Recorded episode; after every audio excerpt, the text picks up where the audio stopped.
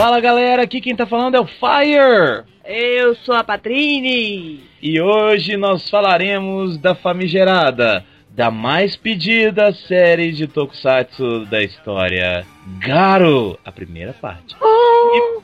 E, e para isso a gente trouxe essa pessoa que fez esse ruído aí, nosso querido, não tão conhecido por vocês, acho que é a primeira vez dele aqui, Acho que é a primeira. Rafael Soma! Olá, gente, eu voltei. Em lugar nenhum, mas tô aí. Tudo bem, Rafael? Tirando ruim, tá uma maravilha. Então é nóis. Acho que é a unanimidade entre os fãs de Senpu e os fãs de Tokusatsu. É, Garo, eu acho que eu nunca vi ninguém falar mal dessa série. E como eu ando no meio do anime e tudo mais, já que eu sou um blogueiro, um blogueiro na área, apesar de meio vagar ultimamente, posso dizer também que o anime atual tá bem interessante. Olha aí, então é uma obra completa. E explicando pro pessoal, obviamente a gente não vai gravar tudo de Garo de uma vez, porque a gente não tem tempo para isso. Convenhamos, né? são 10 anos a partir de 2015 da franquia. Olha Então a aí. gente vai ter que ir um pouquinho de cada vez, meus caros. Pois é, então a, essa primeira parte, que a gente tá chamando de primeira parte, na verdade, é só o primeiro mesmo, Ou o seja, Macai É, lá. a primeira temporada. 25 episódios de Garo pra vocês, já já, depois do que, Fire? Depois dos Rider Kicks, notícias do Senpu, nunca nessa ordem. Nunca nessa ordem.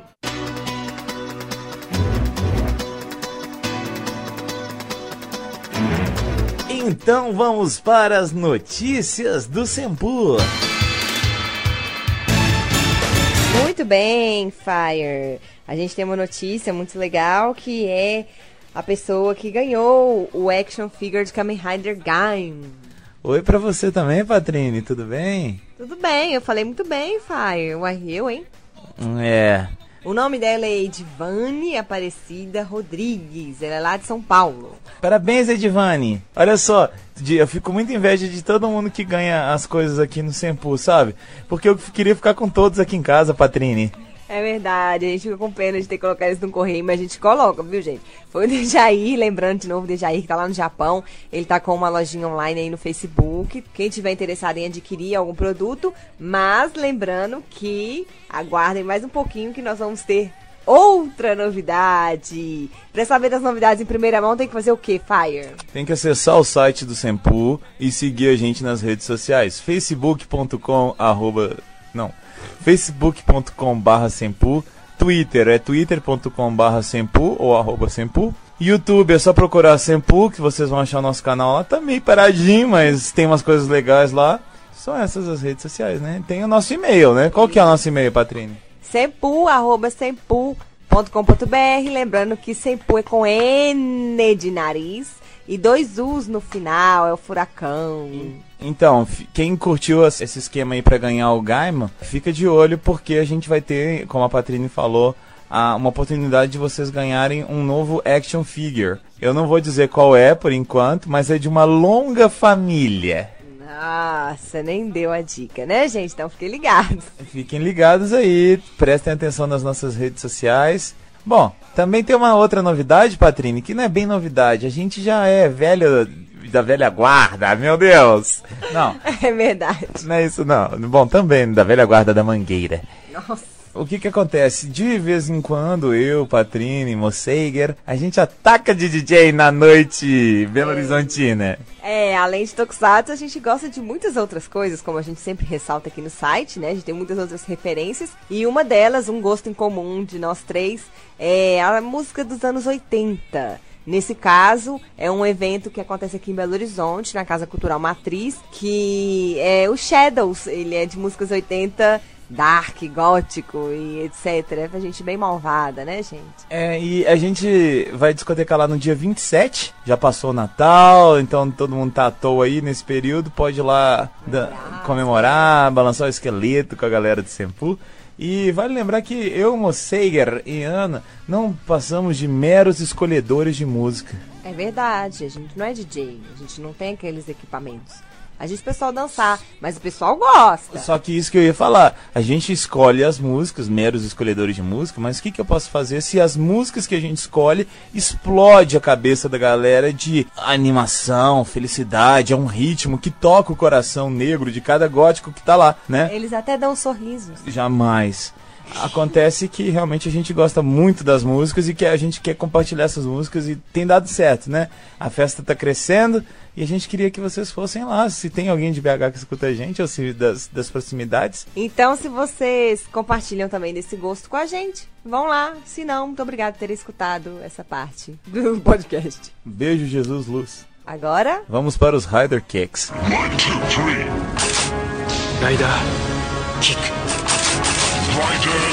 Patrine, eu queria lembrar que os Rider Kicks de hoje vão ser sobre dois casts, né? exatamente sobre os dois que abordaram o desafio Rider, o 133 e o 134. Aliás, eu recebi desafios Riders, o Sempu recebeu desafios Riders, mas pro tanto de gente que escuta a gente é pouco ainda, hein? Quero ver vocês falando, mandando as listas de vocês dos desafios. Se vocês tiverem dúvida, eu tô até pensando em reescrever um dia, reescrever o desafio todo em português pra vocês, porque tem umas frases que são meio chatas pra vocês mandarem pros seus amigos e tudo mais. É, tem umas frases que são meio chatas de traduzir. Até na hora lá da, da gravação fiquei em dúvida, o Comarim me ajudou. Façam um desafio, mandem, mandem pros amigos de vocês, comparem, falem, ah, não, esse aqui é mais legal, esse aqui no Tereré, o, o Rider não tá na minha lista, o Black, sei lá.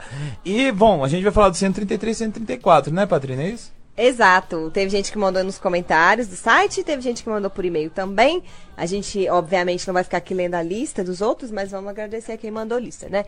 Mas Então vamos para os outros que comentam os podcasts. Vamos lá. Primeiro é o Lid Barreto.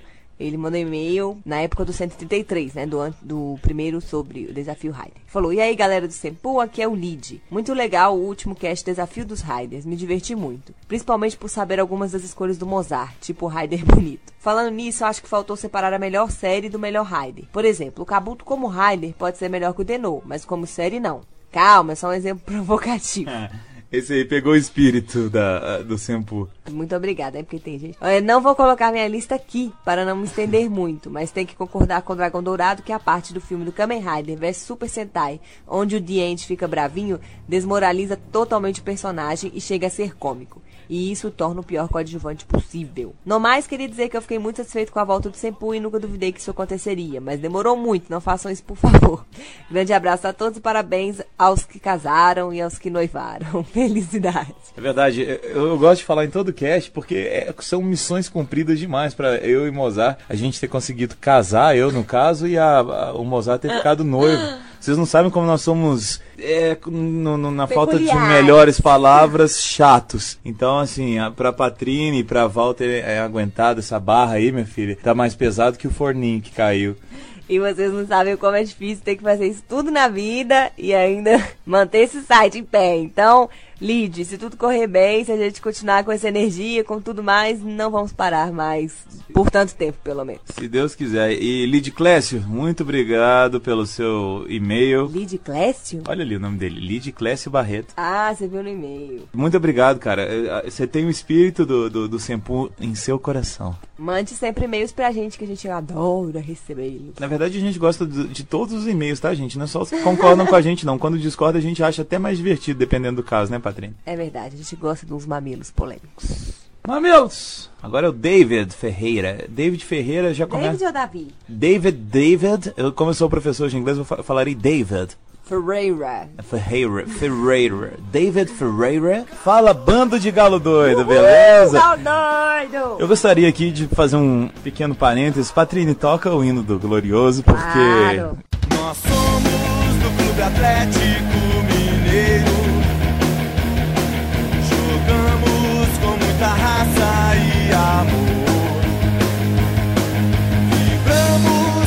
alegria nas vitórias. Clube Atlético Mineiro, galo forte vingador. Glorioso Galo Doido é campeão da Copa do Brasil. Com um Em pouquinho de atraso, não sei porquê. É, em cima do seu arquirrival, o Cruzeiro. Muito bem. é só isso bem. que eu quero falar. Só esse fato que a gente gostaria de registrar para a posteridade. Parabéns, o Cruzeiro é o melhor time realmente do Brasil. Mas perdeu pro Galo todas as vezes. Não, não, é, não fala isso, Patrícia. Bom, o- ele fala o seguinte: fala, bando de galo doido, beleza, beleza, e você, David? Tudo ótimo, Dave Dad. David. David Copperfield. Depois de muito tempo, venho escrever mais um e-mail novamente para elogiar o trabalho que vocês estão fazendo. Continuem assim que está excelente. Sabe o que eu tô pensando aqui? Como ele já mandou e-mail, eu já devo ter ficado na dúvida se era David ou Davi e continuei falando David. Provavelmente. Aí manda uma resposta, David, pra gente saber. Mas se ele falar que é Davi, eu vou continuar chamando ele de David. Gostei bastante do último cast sobre as suas escolhas de Kamen Rider. Espero que futuramente façam também um, um de Sentai. E tô torcendo para o tão esperado Samplecast de Garo. Haha, moleque! Esse é o David. Esse é o David acertando o tema do cast. Agradeço o e-mail que recebi do Fire há um tempo atrás sobre as aberturas da era Heisei dos Riders. Ah, então é você, meu jovem! Ah, lembrou? Agora eu lembrei. Falando das curiosidades sobre a Amazon, opiniões de como a Toei tem errado e por terem me fazido assistir W. Que bom que você assistiu W, cara. Porque realmente a nossa missão é evangelizar a galera com W. É uma grande aquisição pra toda a sua vida. Um abraço e até mais do David. Grande abraço, David. Valeu, David. Continue escrevendo pra gente. Queria deixar um abraço também para Rodrigo Comarinder. Comarca, que eu gosto, é o que eu mais gosto de chamar ele de comarca. né? Comarca da segunda de... é. Come as you are, Rodrigo, como é que pode? Rodrigo Cominho, que é uma deliciosa comida. Eu queria deixar um abraço pra ele, que ele fez de tudo pra pra poder gravar esse cast, mas não pôde. Ele não conseguiu assistir, mas ele ficou com pesar no coração e falou que tá doido pra assistir a série, que ele falou que a abertura é demais e... Eu queria, só queria lembrar dele aqui pra eu falar Rodrigo Common Boy. Eu acho, eu ia falar assim, gente, mas ele nem participou do cast e você tá que manda abraço pra ele? Ah, tem um outro, um outro apelido pra ele, é Rodrigo Common Boy. Nossa, Deus! Então, gente, mais um e-mail para registro aqui foi do Reinaldo Massa, Massauro Massaruro? Massa... Massahuru. Massahuru. Massaruru? Senaga. Senaga. É, também pode mandar e-mail pra gente como é que fala o seu sobrenome. Ele deu sugestão de dois temas aqui bacanas pra gente abordar aí no site do Sempul. Muito obrigada. É claro que vamos fazer. E também o Rafael Taira, que é a figurinha carimbada aqui do Sempul. Ele também mandou um, um e-mail pra gente. Um e-mail não, ele, ele conversou comigo pelo Facebook e me mandou uma sugestão de um tema bem interessante que eu não vou falar pra vocês. Haha! Obrigada sempre pela colaboração, Taira. E mandou a lista dele, que a gente também vai ficar lendo, né, gente? E ele, ele elogiou o cast de Godzilla Sim. e falou comigo que riu muito quando o Mozart chama o cachorro de filha da puta nesse cast. Então tá, gente. Obrigada mesmo. Todo mundo que mandou e-mails. Continuem mandando. Lembrando, é sempu.com.br. Participem. E agora fiquem com o tão aguardado.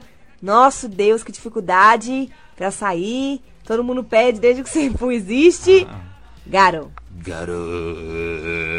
Where there is light, shadows lurk and fear reigns. Yet by the blade of night, mankind was given hope.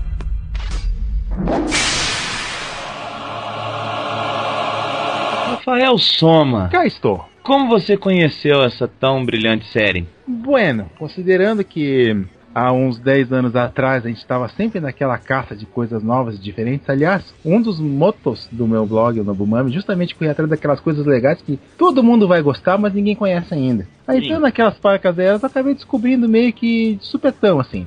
Já achei meio curioso por causa da- dos envolvidos no meio de, de Garo.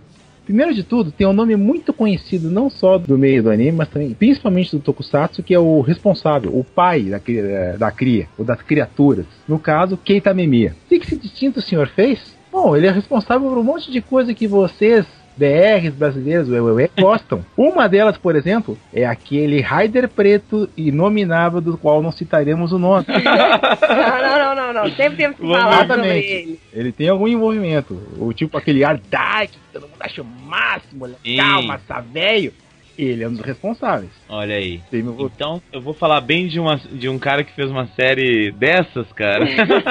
Bom, o Kita Memiya, realmente, o cara tem currículo no Tokusatsu como um todo. assim. Tipo, o que, que ele andou fazendo? Ele trabalhou no Inominável, a sequência do Inominável, trabalhou em Jay, Zeto, Mechanical Violator Hakkaider, que é um baita filme, mesmo com os efeitos toscos de agora, trabalhou em Jetman como diretor, criou o Giban, dirigiu o Character designer também de, vejam só, o Inspector, Aí sim, é disso que eu tô falando. é disso. fez designs de monstros. Tem Spielman também, Olha, fez um pouquinho de Decade, ele é dono da Toei, É. né?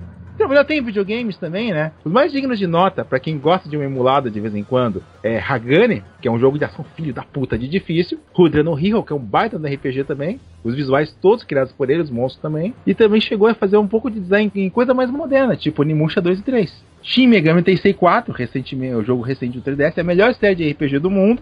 Foda-se Final Fantasy também. Olha, polêmica. Olha, mamilo. Manda Vamos em lá, vez pro Soma. Comentem, comentem, eu quero ver. Me contestem. Mas o que interessa é, Keita Memiya é foda o bastante pra ter criado algo tão bom quanto o Garo. É isso que nos interessa. Então foi por isso que te chamou a atenção, por, por ter ele. Sim, geralmente uma coisa sempre puxa a outra. Tipo, É. tipo um, eu posso dizer que meu interesse de anime começava quando eu vi Street Fighter há décadas atrás, não interessa quantas. Sim, uma coisa vai levando a outra normalmente, eu Já- também acho. Geralmente assim. Mas quanto a Garo, a gente tem que deixar claro uma coisa também pro pessoal que o tamanho dessa franquia, por que, que a gente vai começar só com a primeira? No Exato. total, nós temos cerca de quatro cronologias, quatro linhas de, de história em Garo. A primeira da qual nós vamos tratar hoje é a do Saijima Koga. É, são duas, Sim. duas temporadas, né? Sim, duas temporadas. No caso, só a primeira, relembrando. É, a gente vai falar aqui só a primeira. Só a primeira hoje. Nem dos filmes a gente vai falar. Sim, Depois, em ordem de lançamento, a gente tem uma temporada no futuro meio distante, pelo menos um século ou dois, com o Dougai Hyuga. A Yami. Sim. Yami. Pô, aquele nome!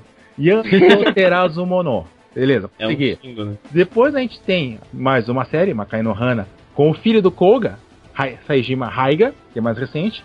E logo terminando essa série, estreou, no momento que a gente gravou esse podcast, estamos na temporada que ele tá passando, o anime de Garo, que é uma das poucas coisas que não é reescrita e supervisionada pelo Amemiya. Entendi. Ele tem o controle de praticamente toda a franquia. Mas mantém a qualidade porque temos a tia Yasuko Kobayashi no meio. Ah, Simplesmente melhor Sentai da história, Shinkenja. e mais algumas coisas ainda por cima.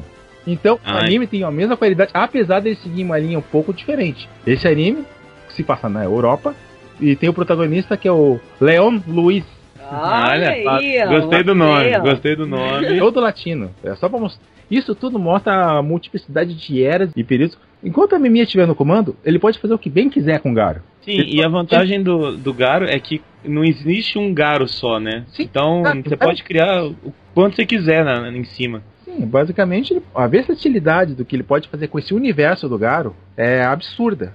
É, isso é uma das coisas que é um dos maiores eh, atrativos da série. Sim, Mais uma coisa também, essa é uma das poucas séries que a gente pode falar de Tokusatsu atuais que a gente pode chamar de uma série adulta. Não Ah, é com por, certeza. não é Isso é um porque é exato. que peitos em todo o primeiro episódio, eu reparei nisso recentemente, e obrigado, É, né? eu também reparei. que som é esse de pau de macarrão batendo numa palma. pois bem, mas o, o que interessa é saber a versatilidade de Garo é que ele faz uma série adulta como é pra ser uma série adulta mesmo. A trama tem um teor que é aproveitável sim por gente mais velha. Tanto é que ela tem um gosto mais de série showa, assim. É aquele Isso. adulto que a gente procurava na série showa existe realmente em Garo. Não tô dizendo que as séries Heisei atuais não são legais, obviamente. Claro. Mas é um outro foco. É, é um outro foco. O horário era diferente, Sim, né? Passava na parte da madrugada. Pegar o É. pessoal voltando do aerobaito, chegando do trabalho de noite, aí tu liga a TV, pega, uma, pega um geló e vai assistindo. Eu quero puxar um gancho aqui, só pra depois Vai lá, eu capitão. voltar nesse assunto. Vamos ver assim. Uma pessoa que nunca assistiu, que não sabe o que é Garo, e, enfim, qual seria a premissa? Uma coisa curta assim. Que vem qual é antes da missa. Ah, que que vem essa premissa? Pré-missa. Bom, vou, Qual é a premissa da série? vou citar um adendo e também vou dar uma puxada depois pro pessoal do anime, que certamente por causa dos meus contatos vão estar conhecendo o Senpu pela primeira vez. Olha aí, Aí, olha o aí. pessoal da massa certamente vai estar dando re- retweets pra vir aqui dar uma ouvida no podcast. E pro pessoal que manja de anime, mas não manja nada de, de, de Tokusatsu, eu vou dar uma- um comparativo depois. Tá. Mas vejamos, o mundo do Garo tem o que de que, que nas sombras, a concentração dos sentimentos negativos e a maldade dos seres humanos, aquilo que nos faz humanos, na verdade, se condensa em formas co- conhecidas como horrors, literalmente Isso. horrores.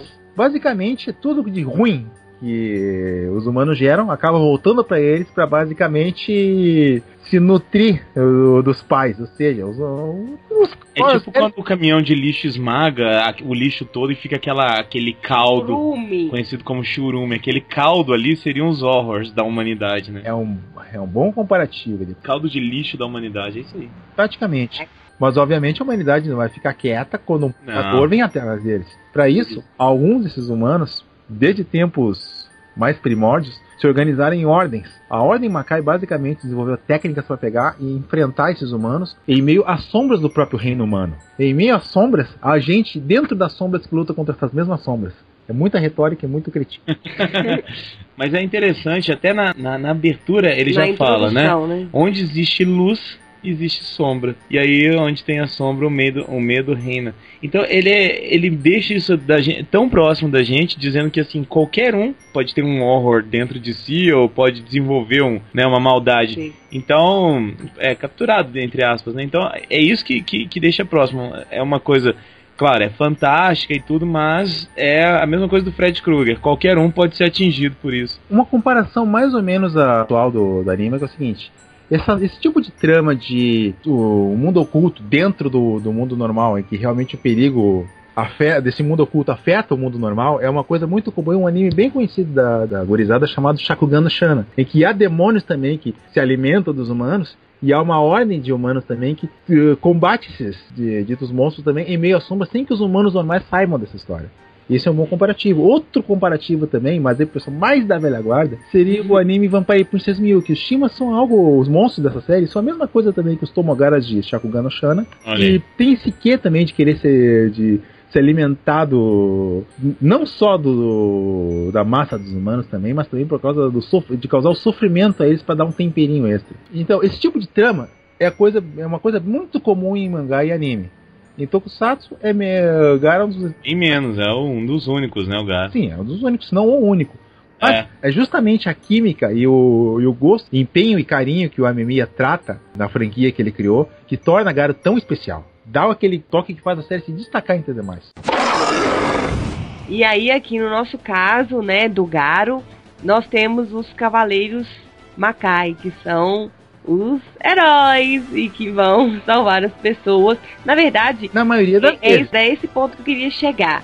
Eles não estão ali, vamos dizer, para salvar as pessoas. Eles estão ali para caçar horrors, independente se eles estão fazendo mal às pessoas ou não. Tanto que algumas pessoas morrem nessa, nessa história Aí que tá. E é, acontece, né, de coincidir que os horrors estão atacando as pessoas e matando os horrors, pode ser que eles defendam as pessoas ou não. Sim, Patrícia, mas a gente tem que notar também que é uma escolha que um Cavaleiro Macai tem que fazer. Ele Isso. vai eliminar um horror que já matou e está matando pessoas ali na frente dele, para depois ele não vir causar mais casualidade no futuro, ou ele vai salvar essas pessoas e dar uma chance pro horror escapar e continuar fazendo uma mais das dele ainda por cima. É uma escolha Exato. difícil, mas é um tipo de escolha. É por isso que os Cavaleiros do Macai tem que ter uma, geralmente, tem que ter um- uma mente muito forte para conseguir não só fazer esse tipo de, de embate e escolhas, mas também para conseguir sobreviver. E só de ter essa escolha, o tema já é mais adulto, né? Uma escolha dessa. Eu deixo, eu mato um cara ou deixo os outros que podem morrer depois. Um É, bem já, maior. já é adulto aí, né? Sim, é como se praticamente, tirando uma ou outra ocasião, não há final feliz em Garo. Ainda mais que essa guerra é infinita. Tanto é que ela se repete em várias temporadas. Como eu disse, tem, as temporadas às vezes são separadas por séculos, quase milênios de distância. E a luta do- dos Cavaleiros Macai contra os Horrors continua. E aí o outro ponto que eu ainda queria chegar nessa, nessa primeira temporada é o fator Kaoru. O fator. Que Sabe ela é mais? um fator. Cabe mais uma comparação que eu vou fazer depois que a gente apresentar o protagonista dessa temporada. Ela aparece, né? Vamos dizer assim, já no, é no primeiro episódio, não é que ela aparece? Pois é.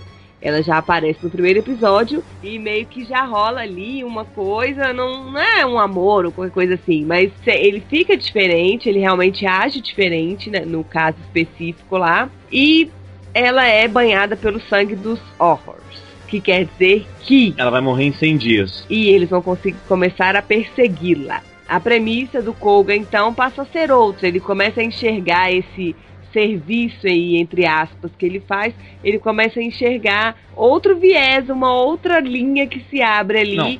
com a, com a vida dessa moça que ele começa a querer proteger. Eu né? concordo, mas do jeito que você tá falando, parece que fica assim, ah, eu vou salvar a donzela. Ah, mas dos Só é- episódios pro final. Só que é bem trabalhado, né? Ele, ele trabalha isso de um jeito seu que fica legal. Você fica. Ele, ele vai mudando isso com o tempo. Sim. Né? E ele passa até a acreditar mais na humanidade, que ele é um cara até bem depressivo, né? Sim, eu acho que é um grande mérito da série tirar dessa coisa de geralmente do tokusatsu, da coisa pra pré-adolescente, pra, ado pra criança, que é, ah, o bem vai vencer o mal, o herói, ele não vai ter nenhum, um- nenhum conflito ali dentro. Isso já no Garo não, ele começa com uma função e ali no meio outras pessoas, não só a Kaoru, como depois o Zero e outras, outros personagens, outras coisas vão acontecendo com ele que ele sai dessa linha reta. E aí eu acho que isso também é um mérito muito grande da série.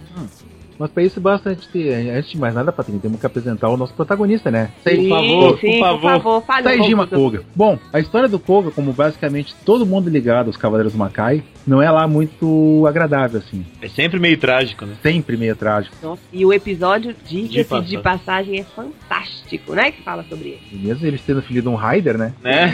É. pois bem, acontece que no caso do, do Koga, ele já tinha perdido a mãe jovem e também perdeu o pai por causa de um erro cometido ainda jovem de ter dado feito o pai dele causar uma abertura para um horror. O Isso. Togo fatal. Ah, então, devido a isso, o Koga tem aquele senso de dever realmente policial durão. Dirty Harry, praticamente. Isso aí. E desde criança, né? Desde muito novo. Isso fica Ele- claro também na série, nesse episódiozinho de flashback. É uma criança, né? Um menino. Sim, devido às perdas que ele teve, ele se entrega ao, de- ao dever de caçar os horrors como nunca. Só que do- tudo caminhava de um modo que ele fosse viver a vida toda dele assim. Até o fator que ele encontrou com a Kaoru. Quando ela foi maculada pelo sangue dos horrors e ganhou essa maldição, o que ele pensou? Bom, ficando perto dela vai ser um meio que eu vou, conseguir para fazer os horrors. Quando vier atacá-la, eu acabo com eles. Mas pouco a pouco ele vai conhecendo a moça e e reaprendendo a ser humano. Isso é um dilema que, a bem da verdade, é um dilema, é um dilema mais humano do que o famoso Ai, meu irmão voltou pro lado do mal. Ele. eu vou ter que lutar contra meu irmão. E ele volta. É, e aí tá tudo certo, se amam e. né? realmente no caso do Koga é uma maturação mais motivação mais crível para alguém de, não é o tipo de tokusatsu que tu tem que assistir em grande, grande parte com aquele efeito da suspensão de descrença É verdade. dá uma dá um certo desconto tá tudo bem por que, que o dito cujo no, esperou piscar a bendita luzinha no peito para largar o raio e explodir o monstro Tudo- É, não. a gente é acostumado com esse tipo de suspensão de descrença mas em Garo a gente não precisa disso aí tanto é que esse é mais um dos fatores que é uma boa apresentar Garo para quem não conhece Tokusatsu Sim, pra ele, ele ter uma surpresa. Vai lá, apresenta Garo e The Cade. Ai, que tristeza. Não, ok. Cara, um parênteses entre um parênteses aqui. Eu Hum. gosto do Decade, sim, gosto do empenho do ator, ele sempre não chama. o que eu não gosto é que o maldito discípulo do maldito Toshikinoe, Yonemura, não sabe o que fazer com a série e caga qualquer coisa. Como é que ele escreve o roteiro? Ele vai no banheiro, pega um rolo de papel higiênico, usa e traz esse papel Traz, tá aqui, ó. Leiam aí, né? É. Agora, isso que você falou é importante sobre o Koga e sobre a série em si, porque pra mostrar pra alguém que realmente não conhece, é legal até porque ele não tem essa coisa de monstro da semana. Claro que tem, de vez em quando ele mata aquele monstro e tal, mas tem episódios que que não tem monstro pra começar, né? Não tem um horror pra ele matar. Às vezes é um episódio de basicamente de puro diálogo, né? Às vezes é, é de, de herói contra herói. Né? Então é muito legal essa coisa de não ter uma sequência igual, sei lá, Super Sentai, por exemplo, que toda semana vai ter um monstrinho ali. Claro, são públicos e, e propostas diferentes, Isso mas tem uma, até uma certa semelhança com o Gain, só que a diferença é que enquanto o Gain ele tem aquele ritmo contínuo de novela, sim, Garo é mais episódico. As histórias são um pouco mais fechadas, mas são histórias meio fechadas, cada tema autocontida, mas cada uma puxa alguma coisa que certamente vai tocar lá atrás. Então, uma coisa que aconteceu em 10 episódios antes, vai voltar depois, mais tarde, e depois mais tarde, culminando depois. Eu lembrei muito da, da lenda de Eng, cara, nesse estilo, porque realmente tem coisa lá atrás que volta lá na frente que é muito importante pra resolução do- da série, né? É muito legal isso, Esse é um ótimo estilo narrativo em qualquer tipo de história que a gente vai ver. verdade. Luiz estava falando sobre questão de monstros na semana, de ter, de não ter, mas uma coisa que eu reparei sobre, né, os, os horrors e as pessoas que eles atacam, não, não todos, mas na maioria, as escolhas dos horrors são pessoas frágeis. É, muitos, muitas são mulheres, pelo menos os cinco, seis primeiros episódios sempre são mulheres que são, né, possuídas aí, ou qualquer coisa nesse caso, nesse sentido. E depois os homens que aparecem são homens que assim, que, que Perderam alguém. perderam alguém, ou são homens que precisam se afirmar de alguma forma e não Isso. conseguem. Então, é- é- é- as vítimas, né, são sempre vítimas que já têm um certo fraquejo, têm uma certa fraqueza que esses horrors vão lá e se aproveitam. E aí vem a figura dele, que é uma figura, além de ser, né, o poder todo, toda hora eles falam do de ter o título de Garo e tudo, é uma figura muito imponente, muito estilosa, com seu sobretudo branco, que é Isso aí fantástico. é grande parte do visual do. Da parte visual que realmente o Keita Memiya, como a gente já tem histórico quanto a isso. Sim. Mas realmente, no caso de Garo, uh, no geral, o visual, além do visual do tanto dos Cavaleiros do Macai quanto dos sacerdotes, realmente isso é aquele estilo bem J-Rock, visual ok. Isso. Só que mais praticamente usável do que alguns. O visual dos monstros, dos horrors também, tem tudo a ver. Muitos deles têm um visual que tem um pouco a ver com o poder ou o tipo de maldade que eles, fa que eles fazem. É, é bem legal essa, essa referência Ao ao, modo lado do mal que ele tem. No caso, que é Que- o modus operandi do monstro. Isso aí. Sim. Exato. Querem um exemplo mais, mais aterrador que o, que o horror palhaço? Nossa. Ai, Deus me Eu, livre. eu tenho, eu, eu adorei o, o palhaço e o a sereia. Ai, aquela Aquele sereia episódio- também que ela fica, ai, batendo, se debatendo fora da água. Aquele episódio da sereia é maravilhoso, mas já já a gente chega O lá. palhaço tem verdadeira certeza que ele comeria não só a tia do Batman, Sim. como todo mundo em volta. Com todo mundo do Batman. Olha só, aí você falou que ele é todo estiloso e isso é importante. Eu, na- no primeiro episódio, quando eu vi ele de armadura, eu falei assim, "Ah, essa armadura não tem tanto. não tem tanto a ver assim com o clima da série.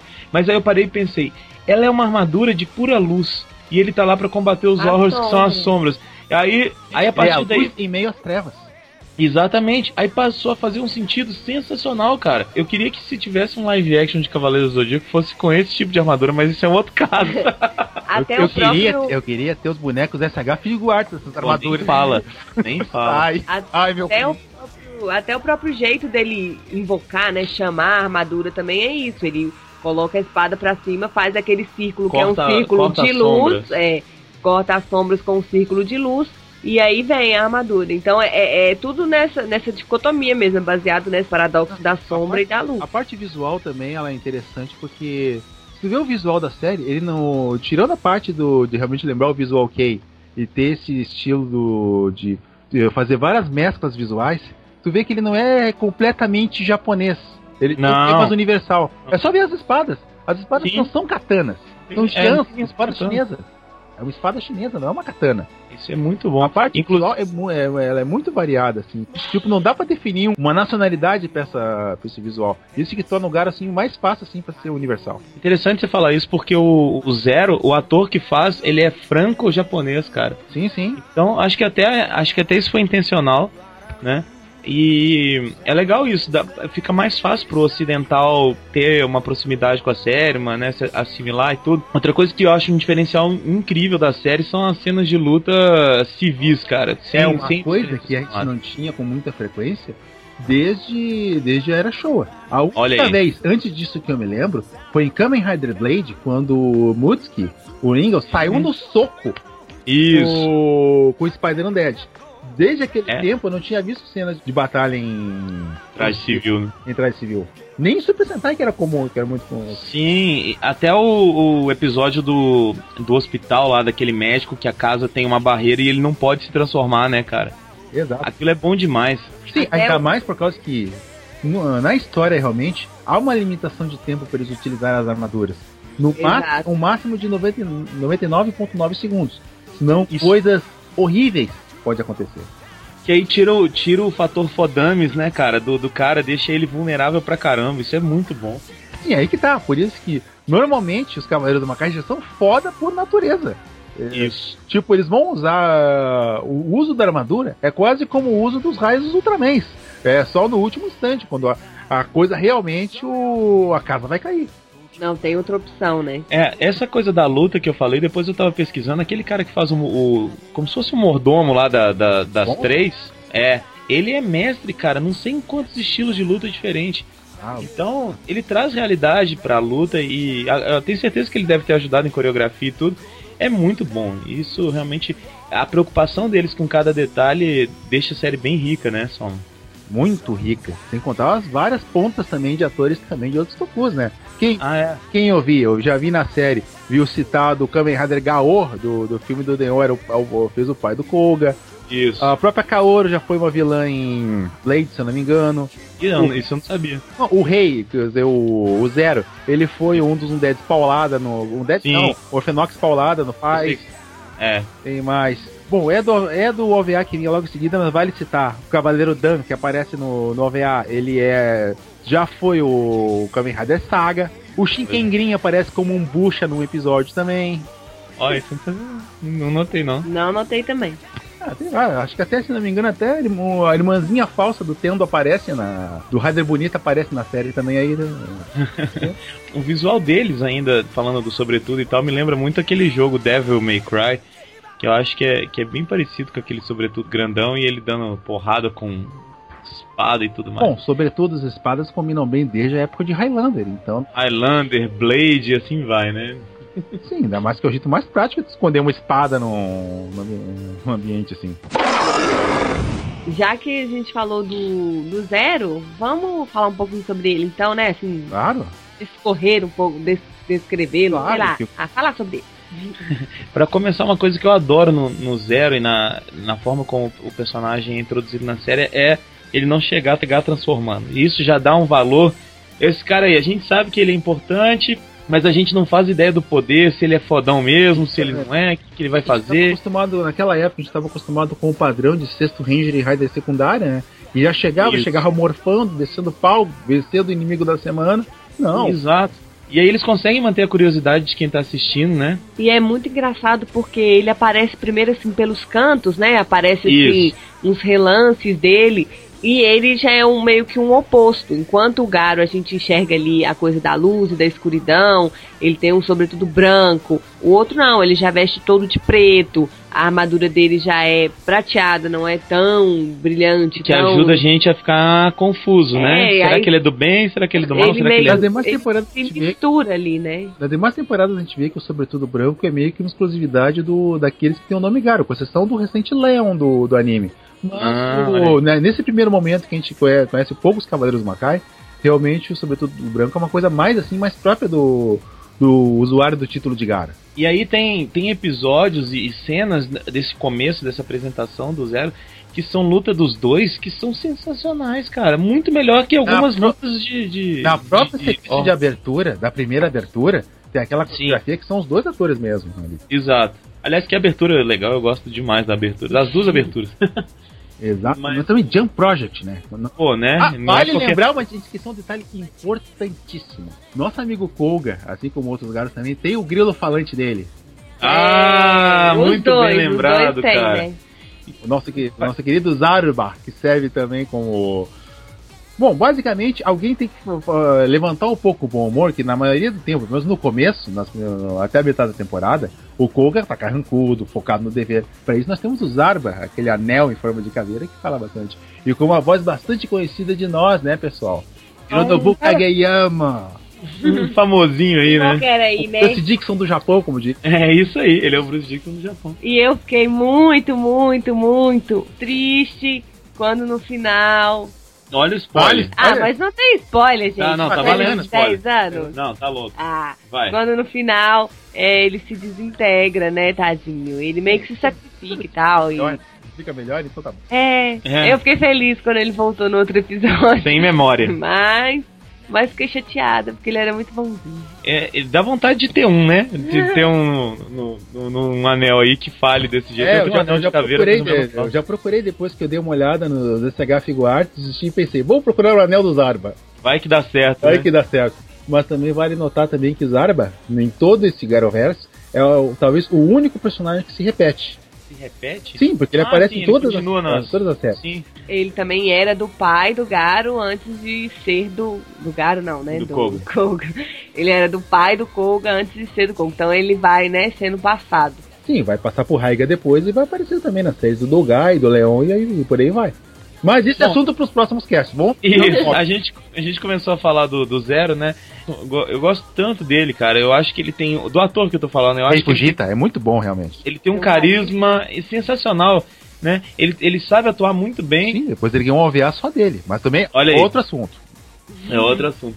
E, e realmente ele conquistou. Tem, tinha hora que eu torcia mais pro Zero do que pro Garo quando eles ainda estavam se estranhando ali. que eu gostava muito mesmo. É, E eles têm uma cena, você tá falando da luta entre os dois, que eles se pegam bastante na luta, até mais do que com, com os horrors, né, e tal. Mas tem uma, uma sequência clássica que foi passada 587 vezes na sala do Senpu, assim como o episódio do, do carro, né? O, É o segundo o segundo episódio. episódio, que é o do carro, que a moça pega, a vilã pega o carro com as correntes, taca em cima do Garo e ele racha o carro no meio. Eu bato palma de pé na sala. A gente sempre passa, sempre que vai passar Garo, a gente passa esse e o da sequência deles descendo o prédio. Acabando com o prédio também, os dois lutando e acabando Sequência- totalmente com a fachada do prédio. Sequências de ação são uma, das- realmente uma, uma das coisas mais fáceis pra capturar neófitos pro Tokusatsu com o Garo. Olha aí. Mas a gente tem que também dar o mérito também que a partir de Garo, o uso de CG começou a ficar não só um uso mais frequente, mas o uso inteligente também. A CG nunca é usada de forma leviana, é bem planejado. Ainda mais causa do custo alto da época também, agora nem tanto. Mas uma, uma, uma, uma- Como é que eu posso dizer? Um tato, né? É uma leveza, uma. uma não sei a palavra. Pra usar o CG no momento certo, não ficar aquela show da, da Globo de CG, sabe, cara? o jogo do PlayStation, É- Isso. É demais o uso dele ali no, no Sim, sentido o- positivo. Por isso que eu digo, o MMA é um gênio que ele conseguiu combinar uh, toda aquela carga que ele tem desde, era, desde os Tokus da era Showa até agora. Sim. Conseguiu usar o CG como uma ferramenta, não como um meio. Isso. Ele não isso. usou como uma muleta. não. Então chupa Roland Emmerich, por exemplo.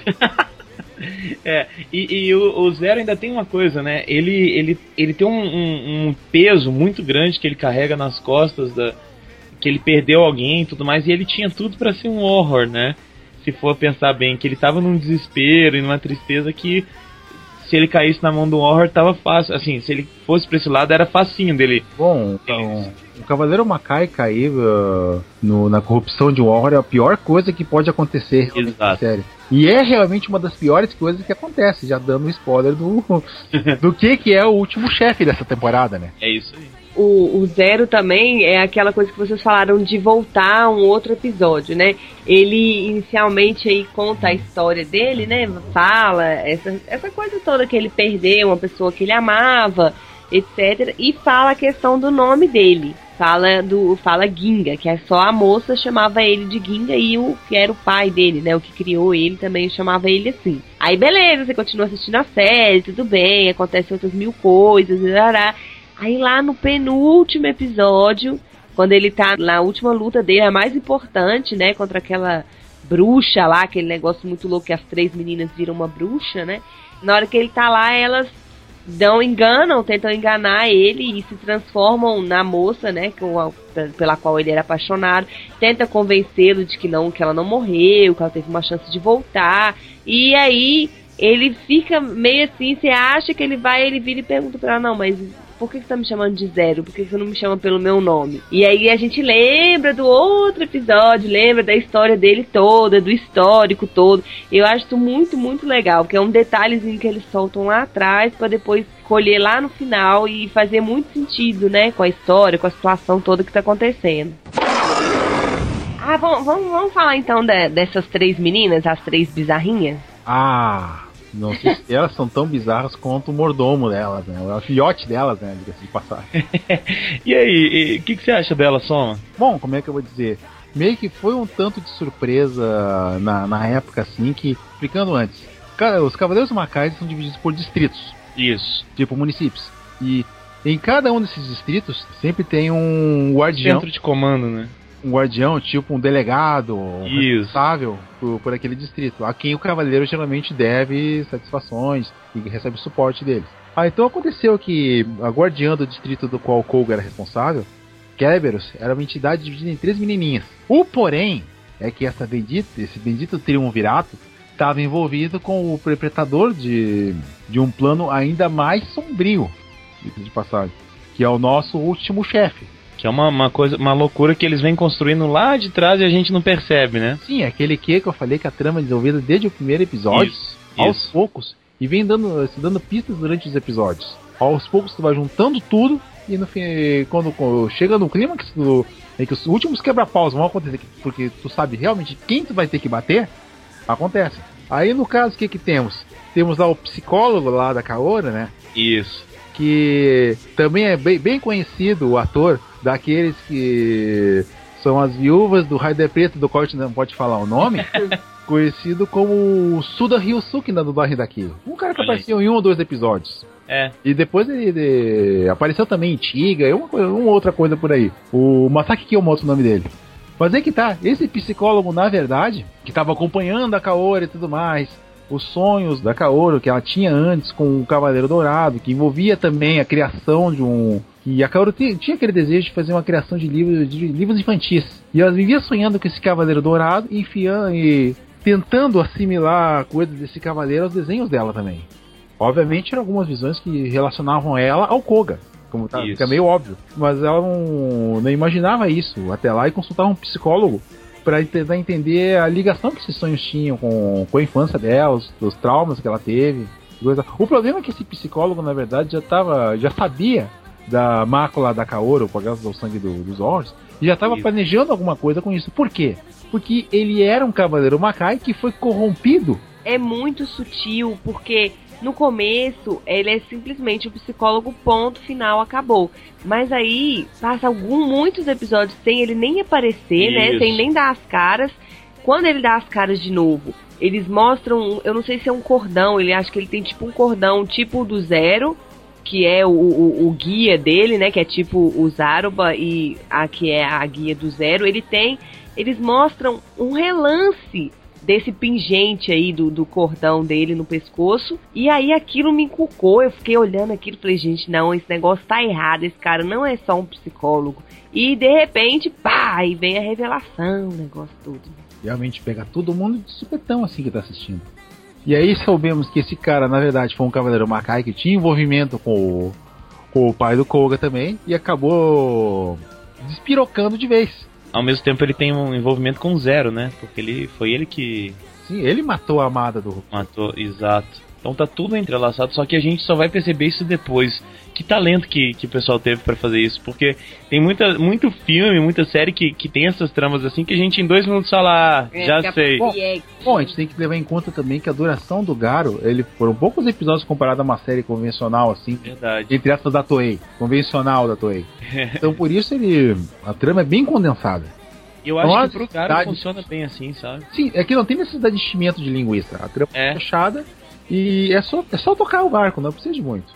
É, eu, eu achei assim um ritmo, até nas minhas anotações aqui pra comentar no podcast, teve um ponto que eu anotei assim, ah, o ritmo é frenético. Porque a gente realmente acostuma com as séries que tem aí 40 e tantos episódios, que um ou outro vai ser pra ah, trabalhar um pouquinho esse personagem, o outro vai ser pra ah, contar um pouquinho de não sei o que. Nesse não, é- são os 25 o tempo todo, é alguma coisa que vai te captar. Tem um, um que eu anotei, que é um episódio que começa com o Zaruba falando e termina com ele falando. Ele conta a história toda de novo, que é mais ou menos quando vai chegando pro meio Ah. da série. Acho que eles quiseram dar uma recapitulada. sim, sim, assim, e aí pra- justamente. pessoal, ah, né? lembrei o nome dele, o Ryuzaki. O, É. o. Aí ele fica meio que contando a história toda de novo. Ele fala da Kaoru, ele fala do Koga, ele fala do Zero, ele fala de todo mundo um pouquinho. É praticamente ele narrando o episódio todo. É o único filler que eu consegui, assim, identificar. E é bem feito Mas, de qualquer mas não é bem exatamente um filler, é só uma recapitulação mesmo, assim. ó. É, É que o ritmo da série é tão direto e acelerado que às vezes dá- é, é- é o tipo de momento que é uma boa se dar uma pequena pausa pra retomar o que aconteceu, pra aí sim poder partir com tudo porque para aquilo que importa.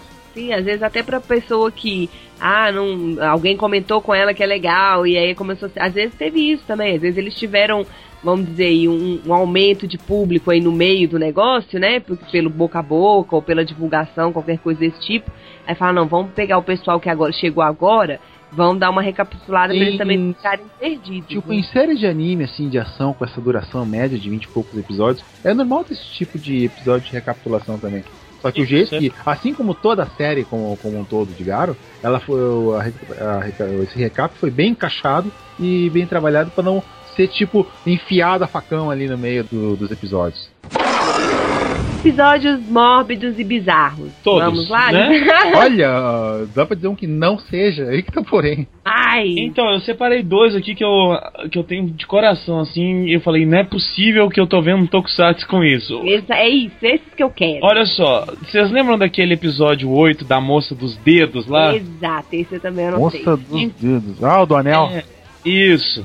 Então, É muito louco. Ela ganhou o anel do noivo, aham. aí o noivo terminou, não quis mais ficar com ela porque ele não ia conseguir seguir a carreira que ele queria, de Isso. pianista. Tudo relacionado com os dedos. Então, nesse episódio, ela sai cortando o dedo de todo mundo. De Né? Não, ela seduz os homens. Isso, seduz os homens e tudo. E nessa sedução, num- numa hora lá, ela se deixa ser estuprada Pelo horror. pelo horror. É uma cena fortíssima, fortíssima, que até então, até o momento, os horrors tinham, vamos dizer assim, entrado no corpo das pessoas daquela forma monstro mesmo, de uma forma de espírito e tal. O dela é uma relação muito, até muito carnal. Que é o que acontece com o cara do peixe também, da, da mulher peixe lá também, né? Mas o dela, ela ainda escolhe os dedos. Tipo, ah, eu tô precisando de um dedão. Ela escolhe a dedo. Agora,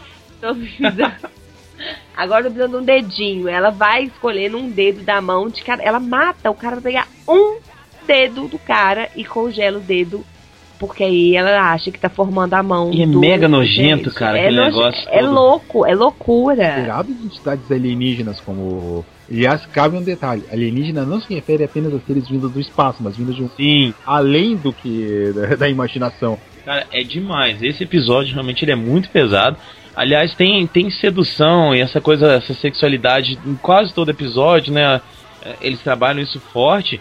E no do. Que a- Apelativo. não, não apelativo. No trabalho de um jeito muito interessante. Realmente não é apelativo. Inclusive, existe uma cena que Zero tenta abusar sexualmente de Kaoru. Assim, ele tenta dar um Ela- beijo à na- força. Ah, ele se deita em cima dela. Isso pra um tokusatsu é uma coisa Apesar de, claro, pesadíssima. Um, um, um sidekick. ele é um herói. É. Ele, entre aspas, é um herói, né? Que chega ali pra mostrar Um e fala assim, não, não, não, não, vamos esquecer esse negócio Anti-herói é melhor, né? Vamos esquecer esse negócio de Koga aí, vem aqui, chega mais, não sei o que, não sei o que. Assim, ela escapa, e claro, obviamente não vai ter um negócio, mas é uma cena que, assim, pra dois personagens de Tokusatsu, você fala, pô, esse é meio louco. né? E. Então agora eu tô doido pra depois, quando chegar, na vez a gente chamar, da gente falar da série do, do Gai Ryuga, a gente for tratar dos Jakuzuri. Hugo- Não, que- o que vai causar choque, né? eu sei que teve gente que teve, entrou em choque quando viu o Gokai Silver dando uma de pegador e o Ama Olha aí. Olha aí. Mas- Olha, denúncia. Então fiquem atentos pro próximo. um dos próximos quando a gente for falar de Yami. Olha só, o outro que eu acho assim pesadíssimo é o que a Patrine já falou da sereia. Cara, ele é pesado o episódio, ele é triste, ele é obscuro, ele é ele é bem sentimental e tal. E realmente eu a- forma da que eles fizeram a maquiagem da, da sereia, tanto CG quanto tem, acho que tem CG e tem boneco ali, né? Uma, boneco assim, eu digo, uma coisa física mesmo da, daquela sereia. É bem feito demais, é triste pra caramba e dá muito medo. Além do negócio que começa com um peixinho, né? O, o cara pega um peixinho e aí esse peixe que gosta de se alimentar de sangue, o cara começa a cortar o próprio corpo, começa a cortar os dedos e tal pra dar sangue pra alimentar aquele bicho. E aí, não satisfeito com o sangue, vai querendo mais, vai querendo mais, é aquela coisa que a gente falou da natureza humana, né? Do pior da natureza humana e da parte sombria, né? Da natureza humana. E aí o cara fica. E aí tem uma cena também muito bizarra, que é a hora que ele começa a beijar De língua. de língua, uma, uma língua não, aquela boca aberta, aquele trem estranho, beijando a tal da mulher peixe. Que a gente não Ai, vê em Tokusatsu, né? É. E ela meio que já tava quase morta, né? Porque o Garo já tinha descido o pau nela lá, Sim. tinha cortado ela. E ele com aquela boca mole. Ai, que coisa horrorosa. Outro que eu achei muito bizarro foi o do médico. Com as- os instrumentos. Que sai da mão, sai de trás dele, né? Das costas dele, os fios. Tipo um Dr. Octopus do Homem-Aranha. É.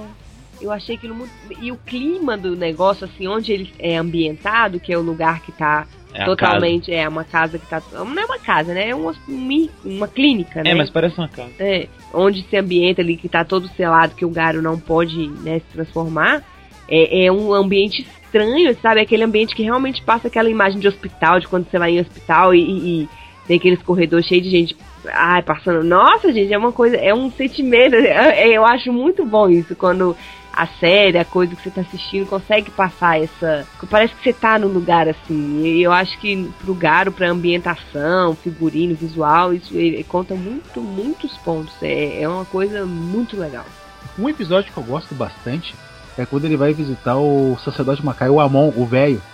Ah, ele toma o saque vermelho. É tão bom aquilo, cara. E, tem- e aquele duelo de dominó Das trevas, né? das trevas ali, realmente. Não, esse é um, um daqueles casos de episódio realmente que não há combate, assim, envolvido diretamente. Mas o jeito que a trama é desenvolvida é um embate mais mental, assim, de diálogo com, com o sacerdote Amon. Tipo, é um episódio que meio que dá um pouco de um rumo pro Koga seguir, em si- que ali fi- fica realmente claro que ele toma uma atitude mais direta realmente pra salvar a Kaoru. Isso é, é o, o- A partir daquele ponto que ele toma uma atitude mais direta, vamos ah, eu vou ver isso aí depois, vou ver isso aí. E quando ele toma uma atitude que a gente vê que ele realmente muda o. E é que quando, é quando o Koga realmente ele admite que ele tava usando a Kaoru como uma ferramenta, uma isca, assim, tipo, vem cá, ora, vem cá, vem cá, vem cá, vem cá, olha aqui a isquinha, vem cá, vem cá, a gente chega lá, pá! É. Esse é o plano dele. Mas pouco a pouco, ali que tu começa a per- perceber que ele realmente admite que ele começou a gostar dela. Sim, e, que- e é isso o, o, o sacerdote, né? Maca- Ele força isso, ele queria que o Koga fosse lá pra ele forçar isso, porque só assim ele ia conseguir vencer os medos e, e- e o, o inimigo dele. Então ele força ele a ter essa resposta, ter- a, a- a admitir isso e deixa ele mais forte, mostrando as Pra fraquezas. mim, esse é um episódio que mostra realmente aquele crescimento como pessoa que o Koga Perfeito. E ainda digo mais, esse episódio é uma forma muito esperta de. Muito, muito esperta não, muito inteligente, muito interessante de acrescentar um novo personagem, sem Ah. aquela coisa jogada, pá, e ao mesmo tempo já falar da moça, da sacerdotisa também. Ele já Pensei fala.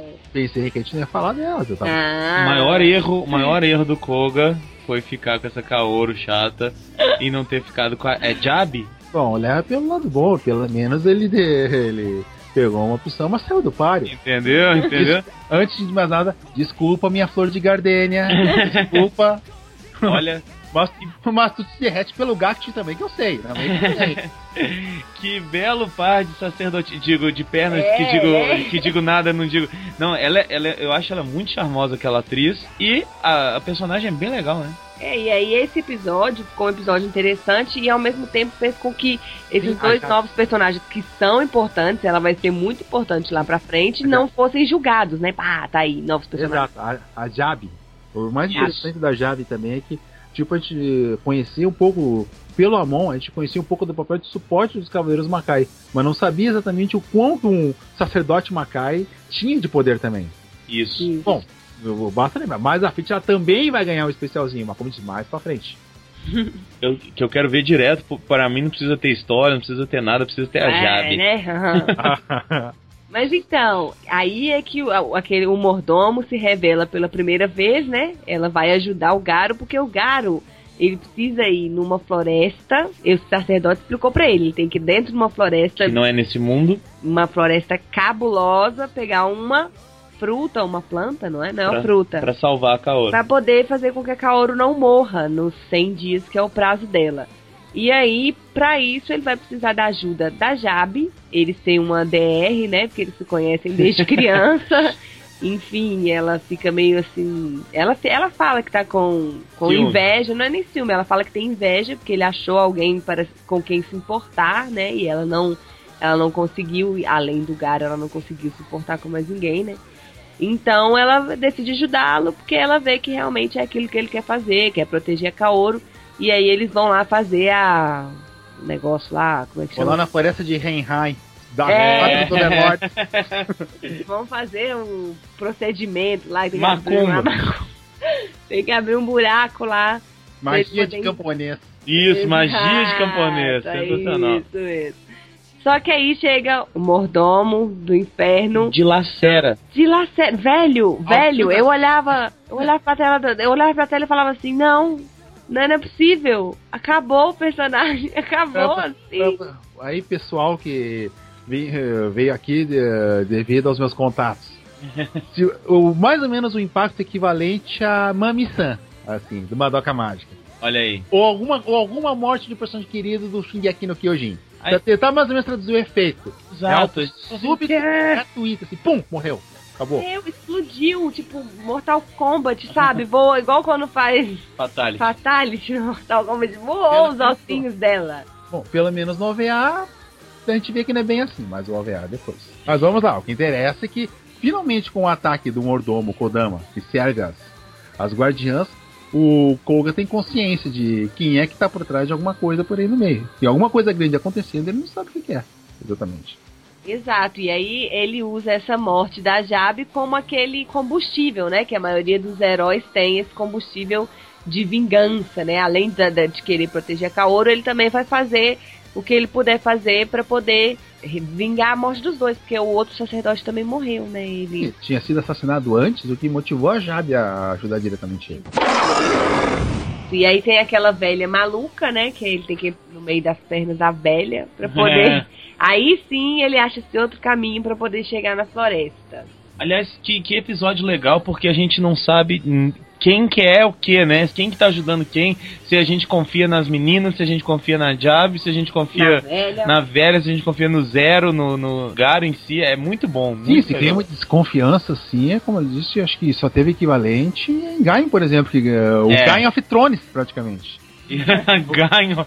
Ou Garo of Thrones, nesse caso. Aí, ó. Não tudo- sabe em quem confiar. E aí ele entra na floresta lá e pra mim é a parte mais caidinha, assim, na minha opinião. eu quê? não, Por quê? Ah, eu não gostei muito não. Pondo muito assim, aquele Muito negócio. É, ele fica vendo ela, ela tá lá, ela fica aí, não, não me abandone. Aí ele bota o anel na mão dela, o anel tira ela de lá pra ela não morrer, né, e tal. E aí, é nessa hora que aparece aquele bicho horroroso, que parece uma caixa de música. É, é nessa hora. Quando ele já tá dentro da nova floresta, da floresta lá, é um bicho muito bizarro. É uma caixa de música Como- com perna.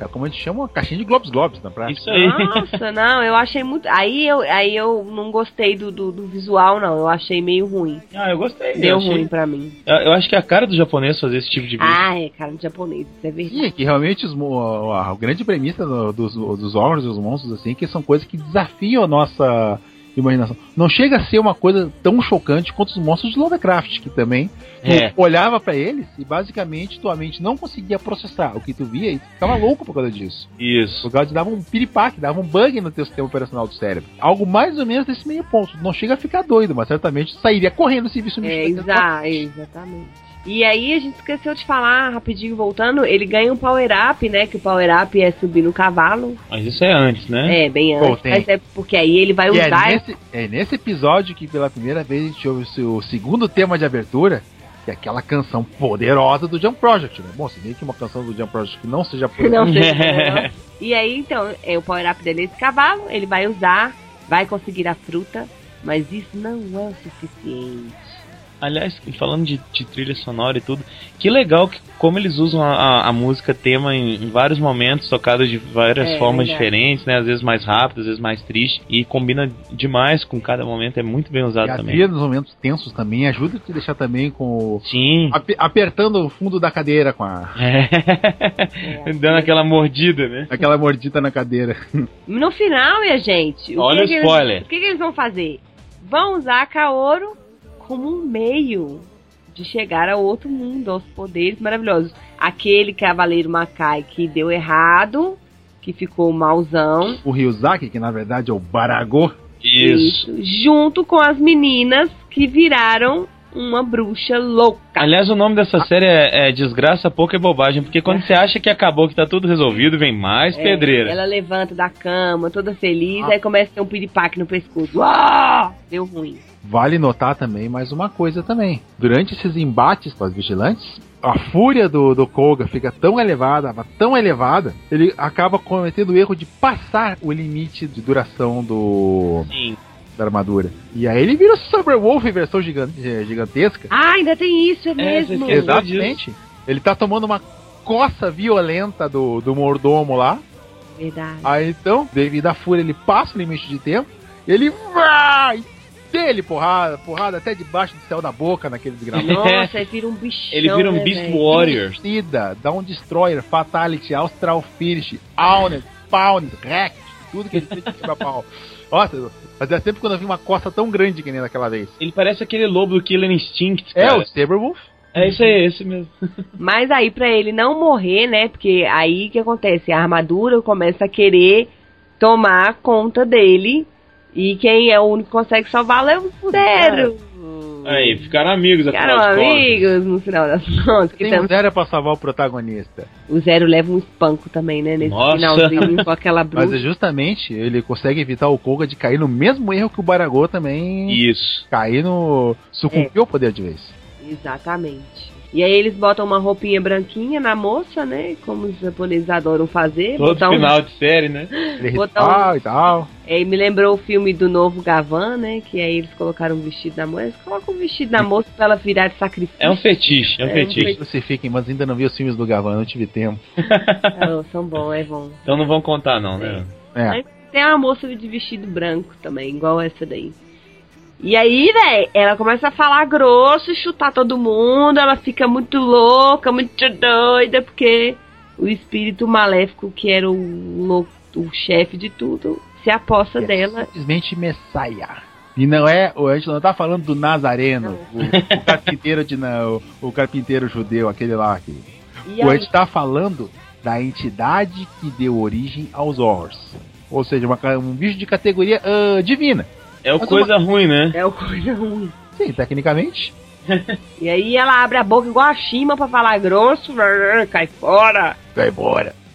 Ela dá um espanco em todo mundo, mas no fundo, no fundo, no fundo, ela ainda é a Kaoru, né, gente? E ela escuta o Koga. Que bonito. Bonito, né?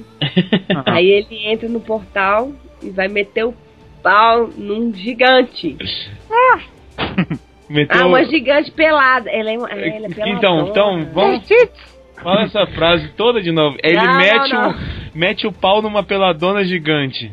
Ele mete Que a beleza. espada. Ah, melhorou muito agora. Por isso que sai essa série rolar de madrugada. Tá vendo? Nossa, ela paga bundinha e peitinho, né? a Paga, vilã. de- tranquilo. E, e ela é, um, é uma entidade gigantesca, cara. branca. é uma estátua branca gigante, nua. É, gente, vocês estão perdendo, hein? Se fosse assistir a série. Ó, porque- gurizada, acho que eu convenci vocês agora. Acho que agora. Desde quando- me diga uma coisa, desde quando o tio Soma dá uma dica ruim? Hã? É, é verdade. Aí aquele final, né, de, de coisa gigante japonês, curte Tem um, que ter, né? um monstro gigantesco e nesse caso era uma, uma bela É uma dama, uma, uma Ah, bela vou dizer uma deusa. coisa, esse episódio final é tão frenético, tanta ação, tanto quebra-pau ao mesmo tempo, que ele parece que tem o dobro da duração, mas é um dobro de duração, porque tu consegue ver cada cada segundo vale por dois, mas tu aproveita como se, se fosse meio. É, eu tava assistindo com o Fire e eu falava com ele assim, velho, tá acabando, a, a barrinha aqui tá chegando no final do episódio, vai dar 23 minutos. E não acaba, velho, Aliás, não acaba. Ah, mas na hora do vamos ver, realmente, a hora do quebra-pau, tem aquele poder do protagonista de passar o limite. Sim. Dá pra fazer. né? Aliás, tem série aí de Kamen Rider e de Super Sentai que tá, tá precisando assistir um pouquinho de Garo pra criar um final pra série, né? É assim que se termina o final. É assim que se termina. termina o final. É E... assim que se termina uma série. Você faz um episódio, o penúltimo você deixa em aberto último resolver acaba. no último. Não resolve no penúltimo e fica chorando no último, fazendo novela mexicana, não. Pelo amor de Deus, Toei, por favor, me ajuda. Tá falando da Toei, enquanto tiver o Yonemura lá, a coisa não vai melhorar. Nossa, sim. Ainda bem que a gente teve o Urobutcher, senão o Urobutcher, senão eu tenho medo que seria de, de, de ganhar sem o Urobutcher, pá. Vocês podem ter certeza de uma coisa, final, vocês um parênteses interessante. Se quebra-pau final, o que tem de reviravolta de alvo final do quebra-pau também não tá... Eita, nem me fala. Aí a vilã tá caindo no chão, aí você falou, pronto, Aí, agora então, ela morreu. Não, ela levanta. Quando tu vê a, vi- a vilã, antes acaba com o manda o Baragô pro Raikyu Parta, aí então quando tu vê o Quando finalmente venceu a mensagem, tá tudo bem. Volta o Baragoi, agora eu vou Volta, acertar. Não, agora eu não sou fulano, eu sou mesmo o coisa ruim também. Ele também é um coisa ruim, nossa Eu sou o senhora. tio da cocada. Agora ferrou. Sim, ele nunca tem sossego, né? Mas na verdade tem sossego no finalzinho. E aí a Kaoru finalmente consegue escrever o final da história. Na verdade, é uma das coisas que ajuda é, na luta aí do Koga e tudo. Ela vai. Tem uma hora que ele manda ela de volta, né? Ela não, espírito, sei lá o que, que é, né? E ela fica fazendo as pinturas do que, que ela desejaria que acontecesse. Isso. E aí isso vai ajudando também. E no final, no finalzinho mesmo, ela consegue escrever o fin- escrever não, né? Ilustrar, desenhar lá o final do livro que o pai dela tinha começado e a gente não vê o que que é. E como prêmio ela vai pra Europa. É, Ah, ela- tá. Ser feliz, né, gente? Tudo aí é. Ah, Mas o Koga derramar Manly Tears. Olha só, né? Personagem masculino chorando, se mostrando frágil. É, um, é uma série. Uma série corajosa, cara. tem até beijo, velho. Rola beijo. Mas não de homens. Não, do Koga e dela. Ah, sim. No episódio 11, eu até fiz questão de anotar que fica que ela tá meio mole. Acho que é o mesmo do palhaço. Mas não é de, não é, não é de língua, não. Não, não é de língua, não. É só um selinho. Mas é beijo, hein? Tá bom, Ele já é muito pra trazer- série. É, ele tem que trazer ela de Ah, volta, conta, é um leve. abraça ela, se aproxima dela e dá um beijo. E aí meio que fica tudo iluminado, a gente não vê assim o beijo em si, né? Mas eles encostam assim as boquinhas. Ah, Ai, ai, ai, ai, ai. lindo. É uma coisa realmente poética, mas é o que dá pra. Vamos, vamos dar nota? Vamos. Precisa! Sinceramente, precisa de nota. É um concurso pra mim, que nem Jojo. Eu não tenho, eu não tenho que comentar. A- Então eu já posso imaginar que é 10?